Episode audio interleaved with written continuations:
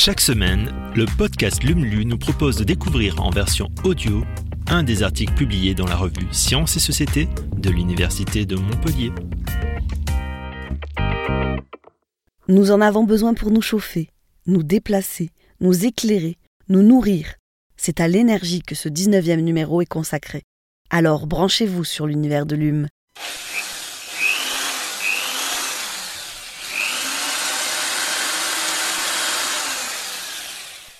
Sous les pavés, l'énergie. Forer pour récupérer la chaleur de la Terre, c'est le principe de la géothermie. Une source d'énergie renouvelable, décarbonée et non intermittente, mais qui peine à s'imposer en France aux côtés du solaire et de l'éolien. Roger Soliva et Benoît Gibert, enseignants-chercheurs au laboratoire Géosciences Montpellier, creusent la question. Une source d'énergie inépuisable se trouve à notre portée sous nos pieds un flux de chaleur constant, naturellement généré par le refroidissement continu de la planète, mais aussi par la désintégration des éléments radioactifs contenus dans les roches. Récupérer cette énergie pour se chauffer ou pour produire de l'électricité, c'est là tout le principe de la géothermie. C'est un terme qui décrit à la fois l'étude des phénomènes thermiques dans la Terre, mais également l'ensemble des techniques et procédés qui vont permettre d'extraire la chaleur du sous-sol. Explique Benoît Gibert, chercheur en physique des roches au laboratoire Géosciences Montpellier. La géothermie concerne tous les champs des géosciences. Complète Roger Soliva, tectonicien et spécialiste des ressources géologiques. Et pour récupérer cette chaleur, il n'y a pas de secret, il faut creuser. Car plus l'on descend, plus la température augmente. À quelques mètres de profondeur, la température du sous-sol correspond à la température moyenne annuelle en surface, soit environ 14 euh, degrés au-delà de cette profondeur, la température augmente en moyenne de 3 degrés tous les 100 mètres. Les installations de géothermie nécessitent donc de réaliser des forages et de faire remonter à la surface les fluides chauds contenus dans le sous-sol.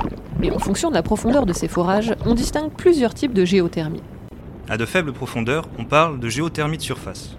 On fait remonter de l'eau dont on extrait l'énergie par des pompes à chaleur qui permettent de chauffer des bâtiments un enjeu de taille quand on sait que 45% de l'énergie consommée en France est utilisée sous forme de chaleur.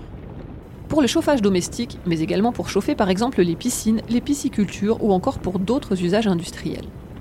Mais la géothermie permet également de produire de l'électricité. On parle alors de géothermie électrogène. La géothermie profonde permet en forant davantage d'atteindre des températures supérieures à 120 degrés Celsius. Les fluides extraits à partir de ces températures permettent, grâce à certains procédés, de produire de l'électricité. À certains endroits de la planète, le plus souvent en contexte volcanique, on peut également mettre en œuvre ce qu'on appelle la géothermie haute énergie. Là, on extrait des fluides à des températures beaucoup plus hautes, supérieures à 200 degrés, ce qui permet de produire de l'électricité à partir de fluides contenant naturellement de l'eau à l'état de vapeur. La détente de cette vapeur sous pression fait tourner une turbine qui fait à son tour fonctionner un alternateur produisant de l'électricité. C'est par exemple le cas de la centrale géothermique de Bouillante en Guadeloupe qui produit 6 à 7% de la consommation totale d'électricité de l'île.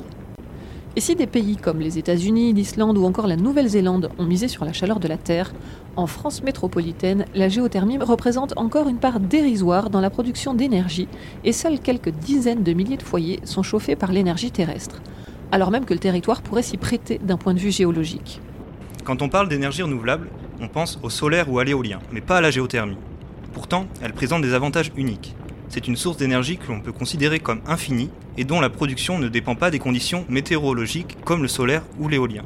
Elle peut donc être produite en permanence et peut s'affranchir des problématiques de stockage, car on contrôle sa production en ouvrant ou fermant le robinet en fonction des besoins. Alors pourquoi la géothermie peine-t-elle à se développer malgré un potentiel bien plus large? Il y a très peu de communication sur le sujet, une méconnaissance de la part des décideurs politiques des constructeurs et de la population, mais aussi des pressions européennes et nationales pour le développement des énergies renouvelables intermittentes. Et une image ternie de la géothermie électrogène par les séismes survenus à Vandenheim en 2019. C'était pourtant euh, évitable car tous les indicateurs étaient au rouge. Ces séismes étaient prévisibles pour les géologues. Un événement qui a pourtant jeté un coup de froid sur cette technologie, qui fait l'objet d'un regain d'intérêt depuis 2022. Avec la guerre en Ukraine et la crise du gaz, nous sommes davantage sollicités mais nous ne sommes pas assez nombreux à travailler sur ce sujet. Les décideurs ont un rôle extrêmement important à jouer pour participer au développement de la géothermie qui pourrait largement contribuer au mix énergétique. et au moins à son usage sous forme de chaleur qui est sans aucun risque de sismicité induite.